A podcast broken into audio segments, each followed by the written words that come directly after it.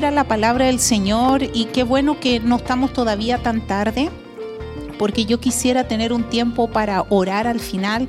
Quiero aprovechar que mi mamá está aquí y ella pueda orar por nosotros. ¿A cuánto les gusta pasar aquí adelante a orar? A ver, algunos ¿Cómo cuesta que uno los invita y están ahí hasta que viene un hermano y casi que te empuja, pase hermano, pase? Bueno, vamos a terminar, desde ya se los estoy avisando, vamos a terminar aquí adelante eh, para que podamos orar. Amén.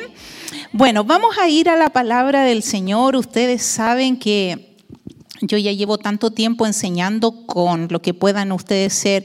Eh, eh, para los que somos viejitos le decíamos diapositiva, ¿verdad? Eh, lo que son fotos, lo que son algunas gráficas para que nos pueda quedar más clarito. Así que hoy día vamos a estar hablando, y yo se lo mencioné algo el domingo pasado, y yo le titulé a esta palabra, que fue la palabra que el Señor hablaba claramente a mi vida, y le puse yo no soy el destino final. ¿Puedes decirlo conmigo? No soy el destino final. Dilo así fuerte, no soy el destino final. Amén. Y vamos a entender por qué. Y de hecho agarré esa imagen ahí de ese avión eh, y me recordaba y lo comentaba con mi esposo. Díganme ustedes, los que han visto películas, películas que ya tienen unos años atrás que se vieron.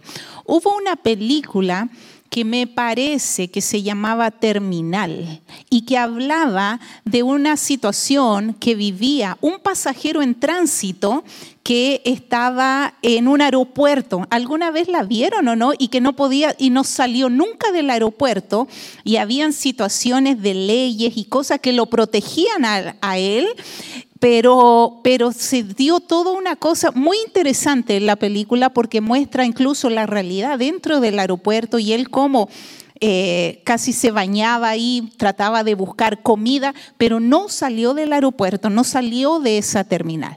Bueno, tiene un poquito, eh, hablando un poco de este ejemplo, para que puedas ir dándote una idea de lo que vamos a hablar. Y vamos a leer Romanos capítulo 9, del versículo 16 al 17, que dice así, dice, así que no depende del que quiere, ni del que corre, sino de Dios que tiene misericordia. Porque la escritura dice a Faraón, para esto mismo te he levantado, para mostrar en ti mi poder y para que mi nombre sea anunciado por toda la tierra. ¿Cuántos podemos decir anunciado en toda la tierra? Para que mi nombre, a ver iglesia, dilo, para que mi nombre sea anunciado en toda la tierra. Amén. Eso es entender el propósito del Señor. Y quiero invitarte que puedas cerrar tus ojos. Vamos a orar por esta palabra en el nombre del Señor. Padre, gracias te damos. Gracias Espíritu Santo. Gracias por todo lo que tú, Señor, has estado trabajando en este año 2023, Señor. Pero vamos por mucho más. Necesitamos entender que el mes de diciembre no es, Señor, el destino final. No es donde se termina todo, es donde todo comienza, Padre. Así como es la cruz del Calvario, poder entender que en la cruz es donde comienza todo, es nuestro punto cero de partida, Padre. Y todo lo que tú obres de aquí en adelante sea de acuerdo a esa palabra, a esa perfecta voluntad. En el nombre de Jesús. Amén. Amén, iglesia. Bueno, les decía, de esto predicando, y, sé que a lo mejor en esta prédica voy a ser como muy maestra.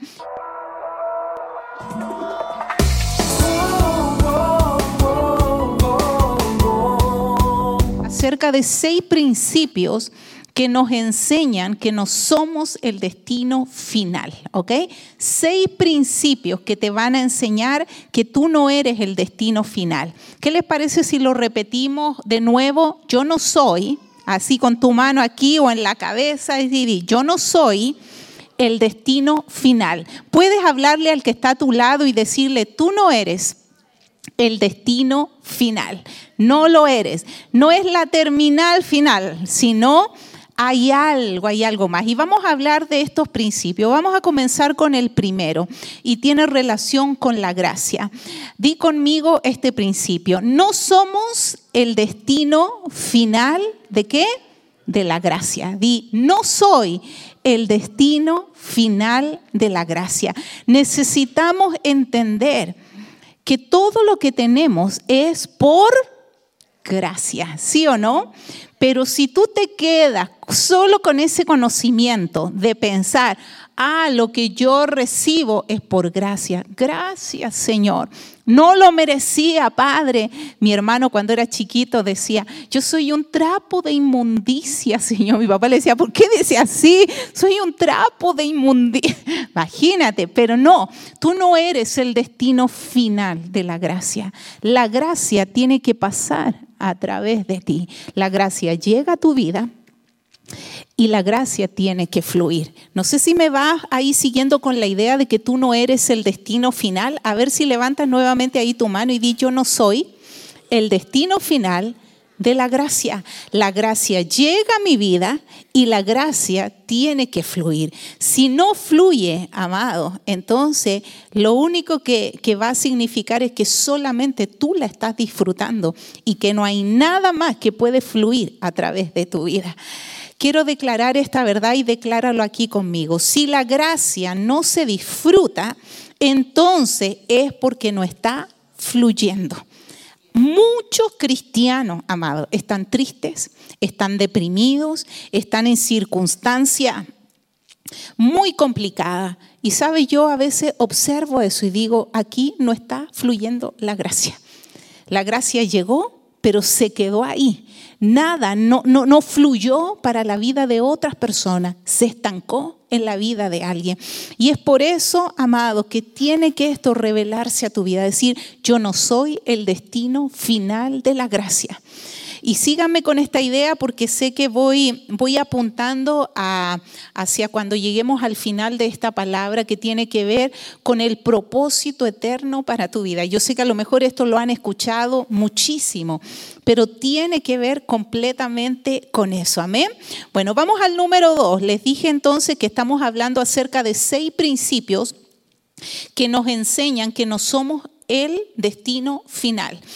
El siguiente, en el perdón no somos el destino final. A ver, si lo decimos, en el perdón no somos el destino final. Y vamos a leer aquí esta cita bíblica de Segunda de Corintios que dice, de manera que nosotros de ahora en adelante ya no conocemos a nadie según qué?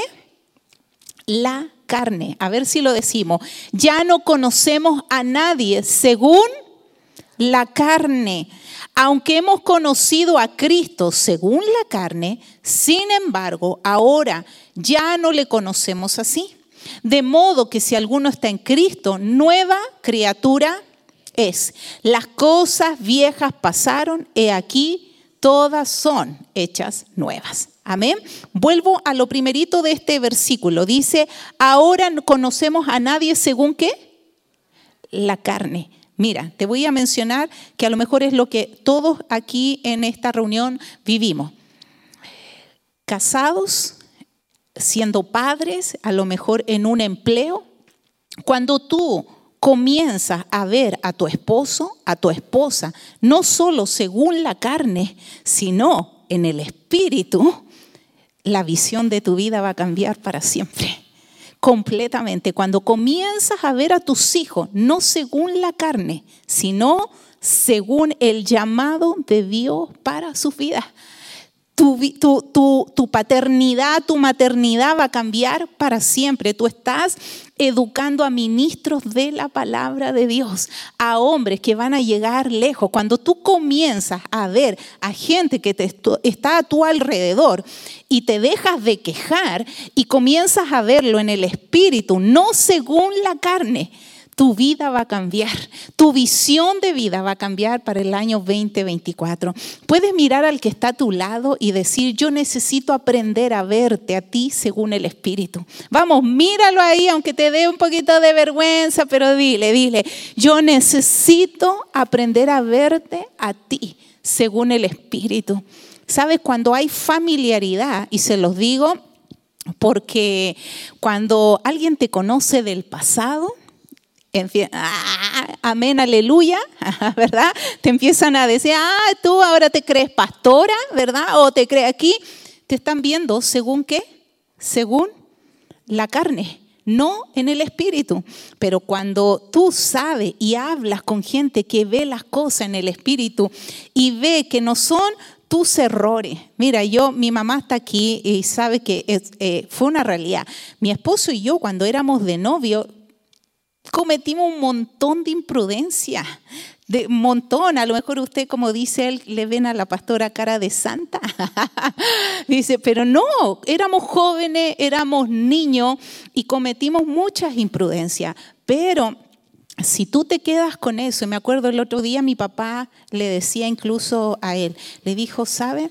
Cuando tú yo ya vi que te querías casar con Vanessa y, y tú me dijiste que un pastor oraba por ti y ponía las manos desde que eras niño y que tú ibas a ser un siervo de Dios. Yo me agarré de eso, dijo, y yo creí eso. Eh, porque si un pastor lo declaró sobre tu vida, yo lo tomé. Amado, eso es poder caminar no según la carne, sino según el Espíritu. Amén. ¿A cuánto les va cambiando un poquito ahí la visión que tú no eres el destino final? Esto tiene que correr a través de ti. Vamos al número 3. Me voy a saltar uno, Dieguito. Al 3. En la sanidad no soy el destino final en la sanidad no soy el destino final. Y esto le pasa a muchos cristianos inmaduros que vienen a la iglesia, Señor, sáname, sáname. Y está mal llegar a la iglesia a pedir que oren por sanidad, no. Pero si ese es el punto solamente en el cual tú estás enfocado, que nomás que Dios me sane, me sane, me sane, me sane, me sane, no entendiste nada. Eso fue como una, si sabe, como una, esas bombas de humo que tiran y que tú no sabes para dónde, dónde quedaste, dónde, a dónde apuntar, dónde está el camino. Eso fue muchas veces la sanidad. ¿Por qué Dios sana a una persona? ¿Sabe por qué? Y hablo incluso de una sanidad interior porque hay un propósito que tiene que fluir a través de tu vida. O sea, Dios me sanó, Dios sanó áreas de mi vida, Dios sanó algo familiar, pero eso no es para que se quede ahí. Por eso con mi esposo nosotros siempre contamos el testimonio de nuestro matrimonio, porque Dios lo sanó. Éramos chicos jóvenes con muchas circunstancias no resueltas y Dios lo sanó, Dios obró. Él les ha contado muchas veces lo que Dios confrontó con él el año 2017 y, sin pena decir, Dios me confrontó, Dios me sanó, Dios me volvió al camino, pero esto es para que fluya. O sea, yo no soy el destino final de la sanidad. ¿Cuántos dicen amén a eso? Amén. Bueno, vamos a continuar. Número cuatro. En la bendición económica. ¿Cuántos se han soñado? Mire esa foto, hermano. ¿Cuántos se han soñado así, aunque sea de mentirita, verdad? Así como que, ¡uh! Y en Latinoamérica te dicen, eh, parece que en Estados Unidos llueven los dólares. Bueno, ahí, así, ¡uh! ni que fuera así, ¿verdad?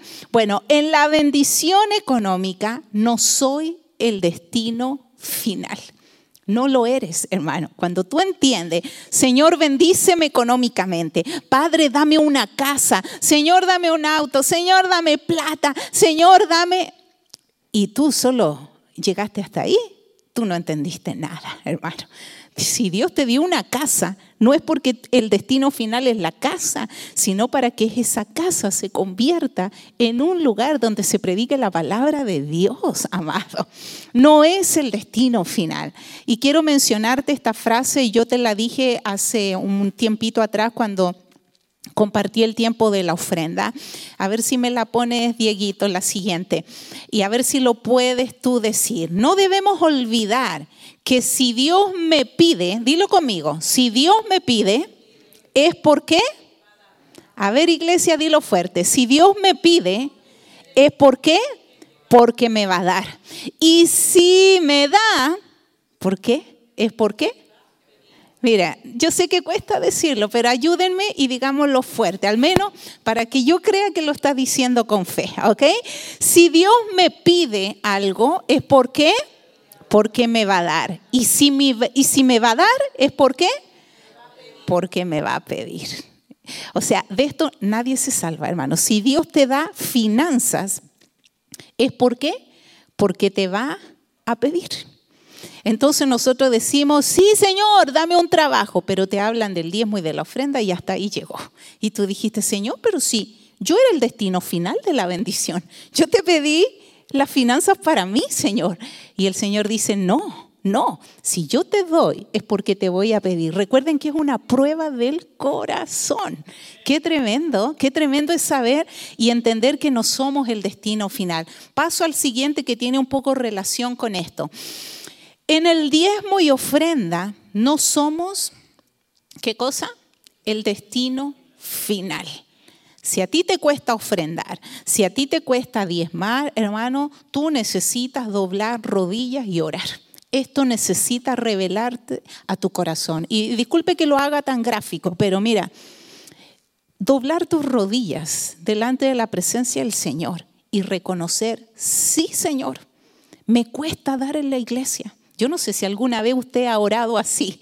Señor, me, molesta cuando llegamos a ese momento. Me recuerdo porque se lo oía un hermano una vez, que lo, muy humilde, muy sencillo, y dijo la verdad.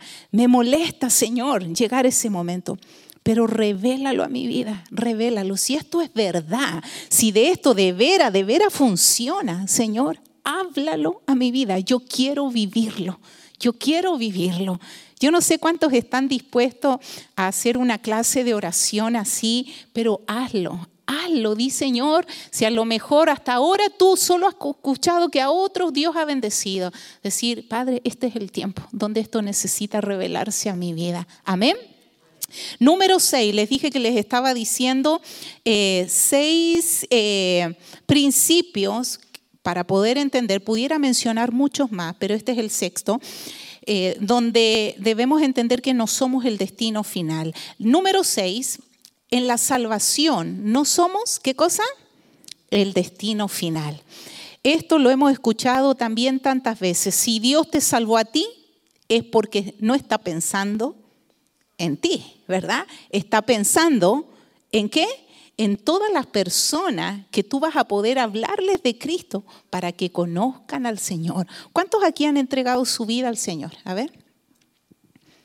Y han hecho esa oración.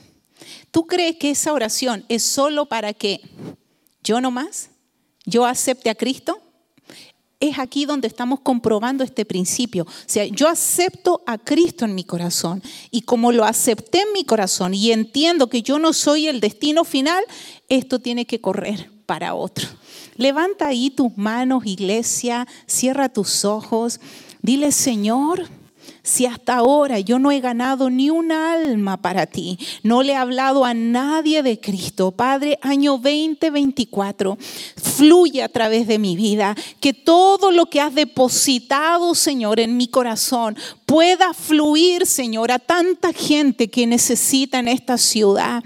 Yo oro por la iglesia, Padre, esto tiene que ser revelado, Señor. Ellos entender, Padre, que los hogares, cada lugar donde tú los lleves, Padre, tiene que ser un fluir, un fluir de tu gracia, un fluir de perdón, un fluir de finanzas, Señor, pero sobre todo un fluir de salvación, un fluir de salvación Señor. No somos el destino final. Necesitamos entender que este es un río que tiene que correr, Padre, para alcanzar, Señor, y predicar en cada rincón, Señor, de esta ciudad. Gracias, gracias. Yo sé que estás hablando, Padre, a los corazones de mis hermanos.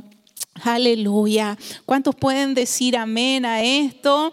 No somos el destino final. Y quiero leerte aquí Mateo 28, esta cita tan conocida que está titulada como la gran comisión, que dice, así pues, los once discípulos se fueron a Galilea, al cerro que Jesús les había indicado. Y cuando vieron a Jesús, lo adoraron. Y aunque algunos dudaban, Jesús se acercó a ellos y les dijo, Dios me ha dado toda autoridad en el cielo y en la tierra. Vayan pues a la gente de todas las naciones, háganlas mis discípulos, bautícelas en el nombre del Padre, del Hijo y del Espíritu Santo y enséñenles a obedecer todo lo que les he mandado a ustedes. Por mi parte, yo estaré con ustedes todos los días. ¿Hasta dónde? Hasta el fin del mundo. Esta es la gran comisión que tiene que fluir a través de tu vida. ¿Cuántos se comprometen, amado, a hablarle a alguien del Señor en esta semana? ¿A hablarle a alguien de Cristo? ¿Sabe? Le contaba yo a las mujeres, eh, llevé a mi mamá al mall y entré al baño y yo siempre veo que están las hispanas limpiando los baños. Y, y, me recordé de una idea que el Señor ponía hace un tiempo atrás y se lo dije a las mujeres para que lo hagamos. Hacer unas bolsitas donde pongas una tarjeta de la iglesia y unos dulces y tú se los des.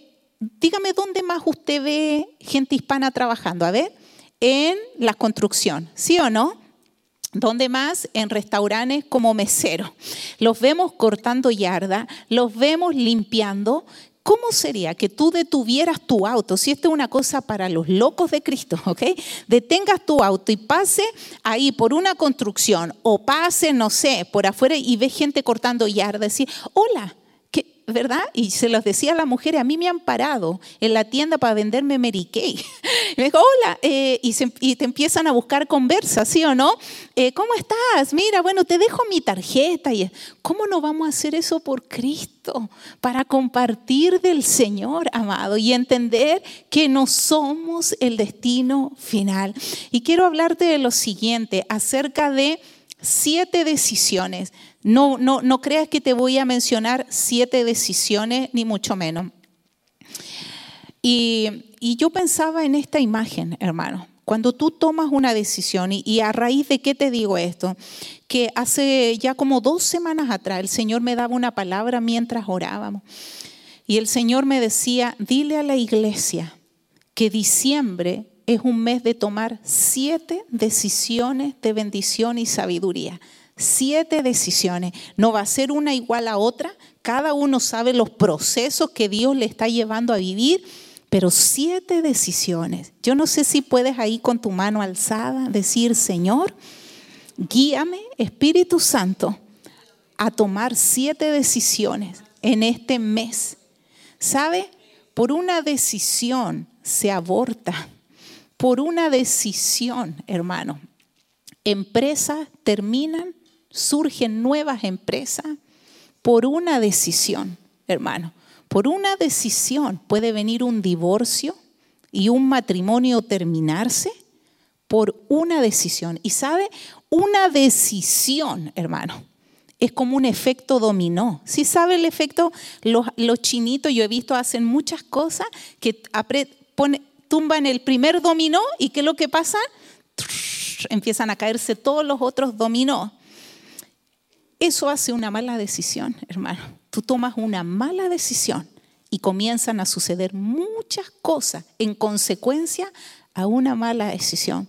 Y me recordaba de un siervo de Dios que era parte de la iglesia y recuerdo que él tenía mucha unción para predicar, un hombre que como que la gente lo buscaba y que wow, que predica bien. Y mi papá le daba lugar, me recuerdo, súper bien. Y un día tomó una mala decisión. ¿Cuál fue? Engañar a su esposa. Y esa mala decisión lo llevó a una perdición, hermano, tremenda, donde él terminó muerto y su esposa también, por una mala decisión. Hermano, esto no es un juego. Cuando tú decides no servir a Cristo, tú estás tomando una decisión. Cuando tú dices, ah, Señor, veré cuándo, cuando me sobre tiempo, cuando tenga ganas. Señor, tú sabes los problemas que estoy pasando. Tú sabes que yo termino bien cansado. Tú estás tomando una decisión. La estás tomando. Pero sabe, yo le estoy pidiendo al Señor, año 2024, Él nos dé unos locos por Cristo aquí en la iglesia. Esos que estén dispuestos a tomar decisiones donde digan, Señor, aquí hasta la muerte. Quiero hablarles acerca de esto, de esta cita bíblica, Jeremías 1.5, que dice, antes de formarte en el vientre, ya te había, ¿qué? Elegido. Antes de que nacieras, ya te había apartado. Te había nombrado profeta para las naciones. Di conmigo el antes de Dios. A ver, iglesia, el antes de Dios. Yo esto lo prediqué también hace unas semanas cuando estuve en Chile y hablé de esto. Antes, ¿ok? Y, les puse este ejemplo a las mujeres. Eh, vamos a hacer eh, de cuenta que este es el principio de tu vida. A ver, dígame, Jovita, ¿qué día nació usted? No me diga el año, el día nomás. a ver. 15 de abril, 15 de abril, aquí, 15 de abril, ¿ok? Luego vamos a ver, aquí llegamos al final, al último día de vida de Jovita, no sabemos cuándo va a ser. Pero ¿qué es lo que hace el Señor? El Señor hace y ya elaboró todo el proyecto de vida de Jovita hasta llegar hasta el último día, cuando Él se la lleve a su presencia, ¿verdad? Ok, último día. Pero como Él ya terminó todo el proyecto desde el 15 de abril, 15 de abril, ¿verdad? 15 de abril, lo terminó hasta acá. Como ya lo terminó, Él se vuelve aquí al comienzo y aquí, al comienzo, le dice, ok, la, pone en el, la puso en el vientre de su madre y le dijo, go. Empezamos. Pero no es que Dios va elaborando un proyecto, a ver, prueba, error, prueba, error, a ver cómo va funcionando, cómo va saliendo. No, no, Dios ya lo tiene terminado. Eso es entender el antes de Dios. Es lo que te acabo de decir. A ver si lo leemos junto y fuerte todo. Dice, antes, a ver iglesia, antes de formarte en el vientre, ya te había elegido.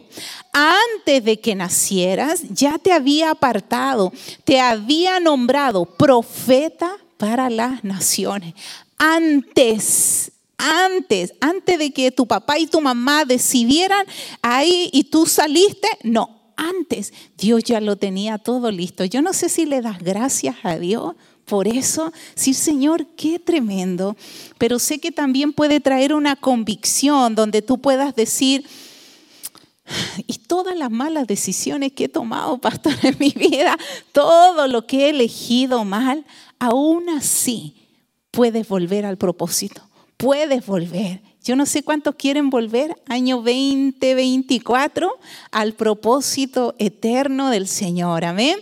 Yo le puse a esto siguiente, ahí, jalar un gatillo. Esto es como, mira, tú puedes enfrentar todo el próximo año si yo, si esto se empezara a incendiar, a ver, a incendiar, y viniera Trinidad con una pistolita de agua, así, ¿sí o no? Así como una pistola. Eh, yo pienso que a los hombres afuera se empezarían a reír, le dirían, Trini, ¿qué onda? Y él con una pistolita así de agua, tirándole para apagar tremendo incendio. Muchas veces, amados, tus malas decisiones son pistolitas de agua. ¿Por qué? Porque estás siendo gobernado por el alma, por tus malas decisiones, por lo que tú crees. Y aquí yo te puse estas tres cosas bien importantes que tú tienes que entender para, para poder saber. No, lo, anterior, por favor, eh, eh, Dieguito. ¿Qué arma vas a usar? ¿Qué arma es la más poderosa? La palabra del Señor, di conmigo. ¿Qué arma voy a usar? La palabra del Señor. ¿Cómo la vas a montar? ¿Cómo la vas a ir armar? En obediencia. Es un proceso de obediencia. Puedes decírselo al que está a tu lado, dile, es un proceso de obediencia. Es un proceso de obediencia. No es que, ah, sí, de un milagro así, de un momento a otro. No, no. Es un proceso. ¿Y hacia dónde vas a apuntar? ¿Cuál es el blanco? ¿Hacia dónde me voy dirigiendo? A cumplir el propósito, la voluntad perfecta del Señor. La voluntad perfecta. Y cuando eso sucede, cosas gloriosas van a comenzar a suceder. Ahora sí, Dieguito, el próximo, por favor. Y yo quiero que tú puedas, ojalá, tomar y entender esto. Necesito reflexionar primero, luego necesito discernir y luego necesito decidir. A ver qué es lo que tienes que hacer para tomar una decisión. Primero, reflexionar, luego discernir y luego decidir. Toma tiempo para orar, pero no te pases tres años orando, porque yo conozco personas que dicen, estoy orando, pastor. Uy, ¿en serio? Eh, y pasa el tiempo, no, sigo orando, pastor, cuando el Señor, y yo creo que el Señor de arriba dirá, ¿en serio? O sea, ¿cuánto más tengo que esperar? No, reflexiona el tiempo que el Señor te diga, discierne los tiempos y luego decide. Amén. ¿Cuál sería entonces la decisión más importante? Ahí toma la decisión más importante. ¿Cuál es? A ver, pregúnteme usted a mí, ¿cuál es, pastora, la decisión más importante? Y te la voy a decir, ¿ok? Para este año 2024. ¿Cuál es la decisión más grande que tú puedas tomar? Recuerda, te dije siete decisiones. Yo, para mí, la decisión más importante que tú tienes que tomar es abrir tu casa para que se predique la palabra de Dios. O, si tú dices, mi casa no está en condiciones, ir a una cafetería, ir a un parque, ir a visitar a alguien. Esa es una de las decisiones más importantes que podemos tomar. ¿Para qué? Para que el Señor comience a fluir y nosotros entendamos que no somos la, el destino final. El destino final de esto, no, amado, es el propósito eterno. Y voy a ir ya eh, a lo que quiero ir arribando con esta palabra. Estuve compartiendo de esto un poco en la, el día martes en el discipulado y quiero hablarles algunos principios que tienen que ver también con, lo que Dios va a hacer con nosotros como iglesia. Vestimenta. Cuida tu vestimenta. Yo estuve hablando acerca de esto y si quieres ahí anotarlo. Um, voy a, no voy a leer la cita bíblica, pero me la pasas al siguiente y así pueden anotar la cita bíblica que es Mateo 22 del 1 al 14.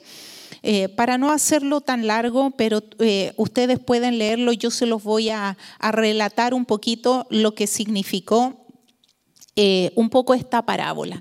La parábola de las bodas. Una parábola donde el Señor expone lo que el rey prepara una boda para su hijo y después que prepara esta boda para su hijo, invita, ¿verdad? A que vengan a la boda. ¿Qué es lo que sucede? Lo rechazan y le dicen, ah, no, no, no vamos a ir a la boda. Y le dieron tres respuestas. Si me pones la 23, por favor. Le dieron tres respuestas eh, a esto. A la invitación del papá que preparó el rey una boda para su hijo. ¿Quién era el hijo? Cristo. ¿Quién era el rey? Dios, invitando a la boda. ¿Cuál fue la primera respuesta, amado, que le dio uno de ellos? Uno se fue a la labranza, uno le dijo, ¿sabe? No puedo ir a la boda, necesito irme a trabajar. Yo no sé si esto te suena familiar, amado, que tú le has dicho a Dios, Señor, te amo, te acepté en mi corazón, pero I'm sorry, no tengo tiempo no tengo tiempo de servirte, tengo mucho trabajo, Señor. Esta fue la primera respuesta que dice que le dieron al rey. No tengo tiempo, no te puedo servir. La segunda respuesta que le dieron a este rey. Dice que uno le dijo, ah, Señor, me voy a mi negocio. Eh, gracias por la invitación. Yo, yo a veces he invitado a la iglesia y usted dice, gracias, gracias por la invitación. Cuando tenga tiempo, yo voy. ¿Le han dicho eso a alguien usted que ha invitado, verdad? Y dice, ah, sí, después, ¿ok? ¿Qué significa los negocios? Significa las fortalezas de pensamiento, todo lo que tú, la gente ahí piensa y cree, y después dicen, después Dios. La tercera respuesta que le dieron a este rey que estaba invitando a la boda, eh, significó la muerte. Terminaron matando a estos siervos.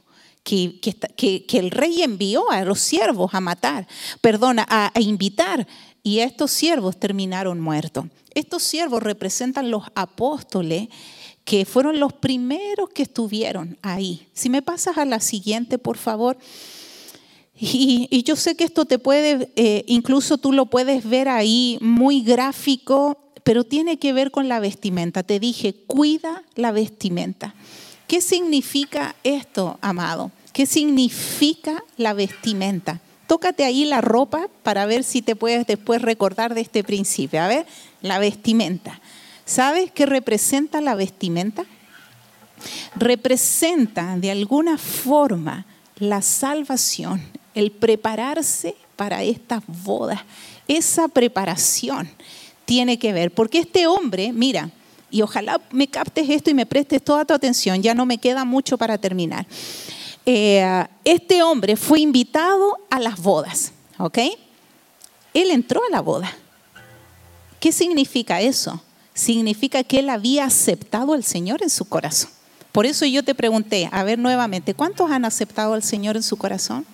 A ver, ¿cuántos han hecho la oración?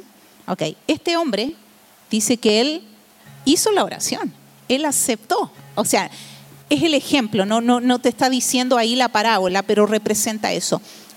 Aceptó al Señor, aceptó la invitación, entró a la boda, pero cuando entró a la boda, dice que él no estaba vestido como se debería. ¿Qué representa eso? Y no te estoy leyendo todos, eh, te lo estoy parafraseando un poco y explicando. ¿Qué significa eso? Que él era salvo, pero él decidió no servir al Señor. ¿Me explico? O sea, era salvo. Decir, ok, sí, yo acepté al Cristo en mi corazón, acepto la invitación, sí, Señor pero él no cuidó esa vestimenta, no cuidó porque sus problemas seguramente, todas las cosas estaban por sobre el servir al Señor. No sé si me voy explicando, iglesia, eh, y ojalá lo puedas ahí comprender. Y paso a este siguiente, por favor, Dieguito. Porque la primera vestimenta, y no te lo voy a leer todo, eh, te lo estoy explicando. La primera vestimenta es la salvación. Lo que te acabo de preguntar, ¿cuántos son salvos? Amén. Pero la segunda vestimenta es vivir a Cristo.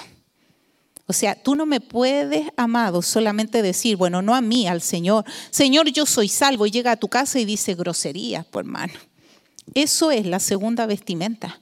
La segunda vestimenta es el vivir a Cristo las 24 horas del día. No es solamente yo te acepto, Señor. Eso es lo fácil. Está bien. ¿Está mal? No, está bien. Pero la segunda vestimenta se trata de eso. ¿Sabes por qué? porque así como yo te lo puse ahí en la última frase, a Dios no le interesan nuestras obras, sino nuestro vivir. Yo he visto muchas eh, personas sirviendo dentro de la iglesia amargadas y van a la iglesia y llevan cosas a la iglesia y sirven y tú los saludas, amén, gloria a Dios, Dios le bendiga, ¿cómo está hermano bendecido? Y en la casa es un desastre, hermano. O sea, una cosa es ser salvo y otra cosa es vivir a Cristo. Muy diferente. Dilo conmigo, ¿ok? Una cosa es ser salvo y otra cosa es vivir a Cristo.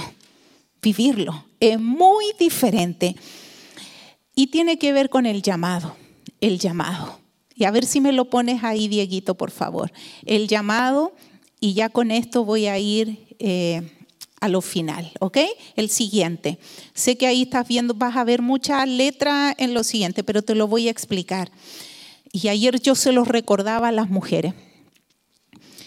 Cuando, cuando Cristo venga, ¿verdad? Cuando seamos arrebatados, y yo se lo hacía repetir ayer a las mujeres, que ¿cómo seremos? Arrebatados. ¿Puede decirlo? ¿Cómo seremos? Arrebatados. Va a venir Y yo no aquí no quiero que tú después digas, ah, la pastora está hablando del apocalipsis. No, te estoy hablando de lo que te va a pasar a ti y a mí. ¿A quién le va a pasar? A ti y a mí. Muestra, mira al que está a tu lado y dile, te va a pasar a ti. Dile ahí, te va a pasar a ti. Eh, I'm sorry, pero te va a pasar. Se lo, yo se lo he dicho a mis hijos. Le he dicho, hija, algún día vamos a estar delante de la presencia del Señor. Y de niña, me dijo, ella a veces me dice, me traumaste, mamá. Pero, y tú vas a tener que dar cuenta. Tú. Mi esposo va a tener que dar cuenta de nuestro matrimonio. Yo voy a tener que dar cuenta también de la iglesia que el Señor nos ha confiado. Él nos va a pedir cuenta y eso va a ser el tribunal de Cristo. Di conmigo, el tribunal de Cristo. Esto va a ser en los aires y ahí es donde el Señor va a decir, y te lo voy a decir en palabra ojalá más mexicana, el cristiano más que vencedor y el cristiano chafa, ¿ok? El cristiano, nosotros decimos mala calidad, ¿ok? Mala calidad. El cristiano que aceptó a Cristo, gloria a Dios, como este hombre en las bodas, ¿ok? Que, ok, sí, fue invitado, pero nunca cuidó el vivir en Cristo. Entró a la boda, sí, Señor. Yo iba a la iglesia, Señor, todos los domingos iba a la iglesia. ¿Qué es lo que te va a decir el Señor? No te conozco, no te conozco, porque no cuidabas el vivir a Cristo y en ese tribunal, hermano, dice la palabra y dice esta parábola que los cristianos, ojo, te estoy diciendo cristianos, no te estoy diciendo gente y conversa, se va a ir al infierno, no, no, te estoy hablando de cristianos. Esos cristianos se van a ir a las tinieblas de afuera. Y dice que por mil años no van a participar de las bodas del Cordero. ¿Por qué? porque no cuidaron el vivir a Cristo. Por eso te digo, el que tú prediques la palabra de Dios a otra gente, el que lo sirva, Señor, y aunque vaya yo con mil problemas, Señor, yo te voy a servir, Padre, hay tantas situaciones que me angustian, Señor, pero tú eres lo primero, yo te sirvo a ti, quiero que te pongas de pie. Les dije que íbamos a orar. Y con la última quiero terminar, Dieguito, por favor. Eh, el poder entender, amados, que todos los creyentes, todos, si me pones la última, por favor, todos los creyentes hemos sido llamados. ¿Cuántos han sido llamados aquí? Todos deberían levantar la mano. ¿Cuántos han sido llamados? A ver, hasta el niño más pequeño aquí ha sido llamado. Todos han sido llamados, pero pocos serán, a ver, muchos, el Señor termina esa parábola así, dice, muchos son los llamados, o sea, muchos entraron a la boda, muchos entraron ahí, ¿verdad? Señor, gracias, soy salvo. Y lo hablaba con mi esposo esta semana y le decía, Ángelo, ¿cuánta gente conocemos que ha, que ha aceptado al Señor? Y a veces uno los disculpa y dice, ah, pero ya aceptó al Señor, ya lo aceptó. Hermano, no basta solo con aceptar al Señor. Tiene que haber realmente un vivir a Cristo. Vivirlo de todo corazón. Decir, Señor, yo soy llamado, y ahí te lo puse, eso es recibir salvación. Gloria a Dios. Pero ser escogido es cuando tú recibes la recompensa, hermano. ¿Cuántos quieren la recompensa? ¿Cuántos quieren eso? Hermano, esta palabra está llegando a tu vida por algo por algo. A lo mejor hoy día pensaste, oh, diciembre nos van a empezar a hablar de Cristo que nació. Gloria a Dios, pero ¿de qué te sirve si tú no lo vives? Y sabes el llamado que quiero hacer el día de hoy. Les dije que quería que termináramos orando acá y que mi mamá pudiera ayudarnos a orar. Yo quiero, incluso quería eh, traer impreso, pero lo vamos a poner en el grupo de la iglesia de WhatsApp, que pasen aquí adelante todos los que se comprometen a servir al Señor y también a abrir sus hogares para compartir y comenzar una reunión de hogar.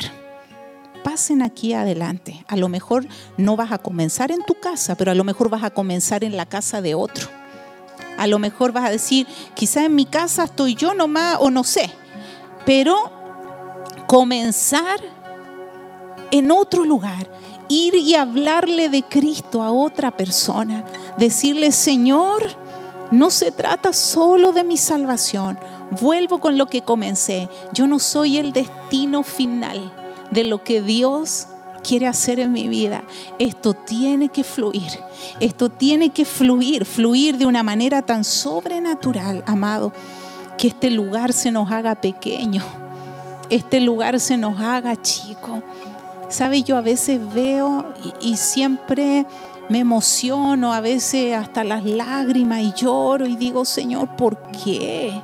¿Por qué? Y muchas veces les soy honesta, más. Eh, yo he dicho, ¿Qué estoy haciendo mal como pastora? ¿Qué estoy haciendo mal, Señor? Háblame, háblame. ¿Qué estamos haciendo mal? Que la gente no quiere, no quiere ganar almas para Cristo, no quiere servirte, no quiere, Señor. ¿Qué más puedo hacer? Yo no quiero culpar a la gente. Pero hay algo que, está, que se tiene que romper, amado, en la iglesia. Hay algo que el Señor tiene que romper y quebrantar en tu vida. Así que, mamita, quiero pedirle que pueda orar.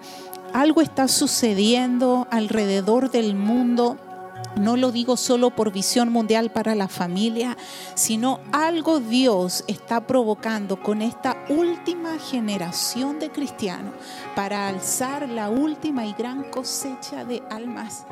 Y tú puedes ser parte de esto, parte de que Dios pueda usarte. Pasen aquí más adelante si le dan espacio.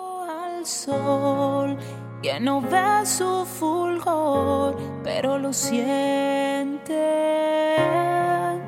Me aferro a ti como mi única opción para poder vivir por siempre. Ya de recuerdos no vivo.